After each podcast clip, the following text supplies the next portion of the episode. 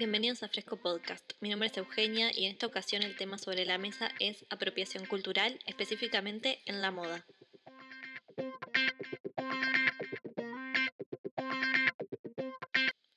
La apropiación cultural en la industria de la moda es un tema que se debate desde hace años. Las prendas con ciertos detalles, siluetas o técnicas que son propias de otras culturas o grupos étnicos pueden ser tanto un homenaje como una falta de respeto. Pero entonces, ¿cuál es el límite entre realizar una pieza original que se inspira en la belleza de otras culturas o realizar una apropiación indebida? El término apropiación cultural remite a utilizar elementos de culturas de las que no pertenecemos, como puede ser una danza, una canción, un bordado, una técnica artesanal, incluso una silueta de una prenda, y hacerlo propio, sin siquiera mencionar el origen que tiene esa técnica en la que nos estamos inspirando. De esta forma se toman elementos que son identitarios y valiosos para las comunidades sin pedirles permiso. Se vuelve más grave aún cuando con la nueva práctica se busca un rédito económico en el que se excluye a la cultura original. Podemos decir que el tema de la apropiación cultural se agudizó desde la llegada de Internet.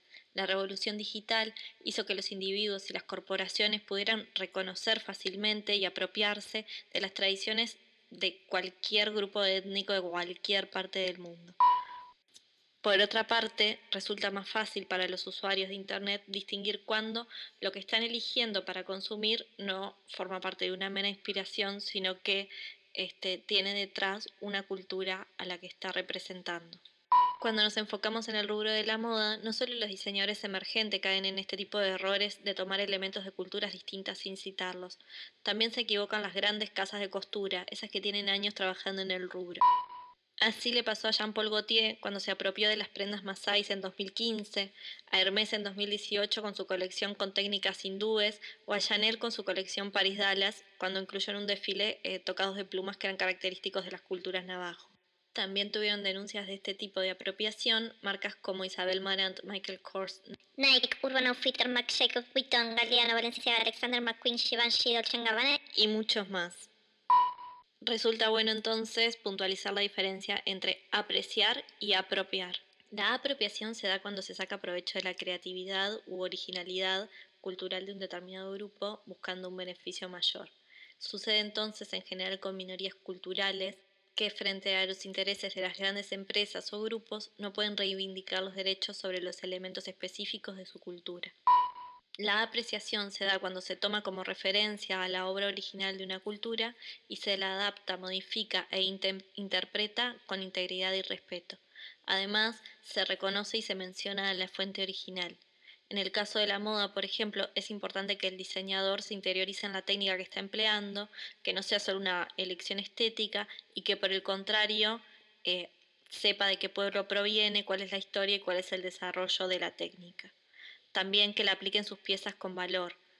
Luego es fundamental de que haga llegar al público estos datos. Esto se puede lograr mencionando, por ejemplo, en la etiqueta cuál es el pueblo originario y la, técnica empleada, y también dando información de cómo se realiza artesanalmente la pieza, contando parte de su historia.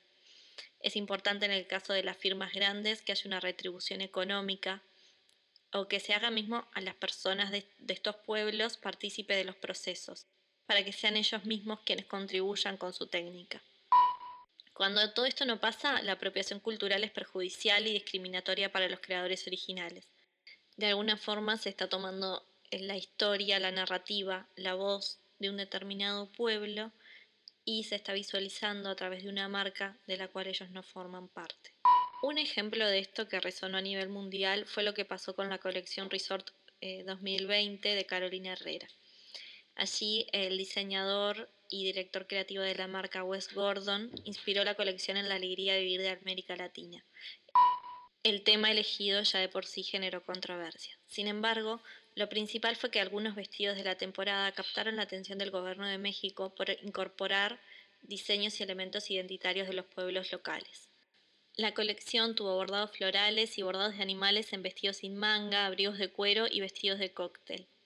Estos coloridos bordados, que fueron el principal atractivo de las prendas, eh, forman parte de la comunidad otomí. Como consecuencia, la ministra de Cultura del país, Alejandra Frausto, envió una carta reclamando a los diseñadores, asegurando que los patrones utilizados en la colección son parte de México. En la misma nota se le pide a Carolina Herrera que haga público que los elementos tomados pertenecen a ciertas comunidades mexicanas y además se le pregunta si las comunidades van a tener algún rédito económico que derive de las ventas de la colección. Hasta el momento no hubo una respuesta pública por parte de la diseñadora. Tampoco un pedido de disculpas o un plan que establezca cómo se va a retribuir a las personas que originaron los bordados. En vez de eso, la marca lanzó un comunicado en el que dice que la colección siempre fue pensada para rendirle tributo a México y para celebrar el país.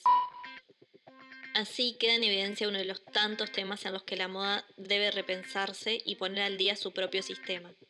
¿Qué piensan ustedes?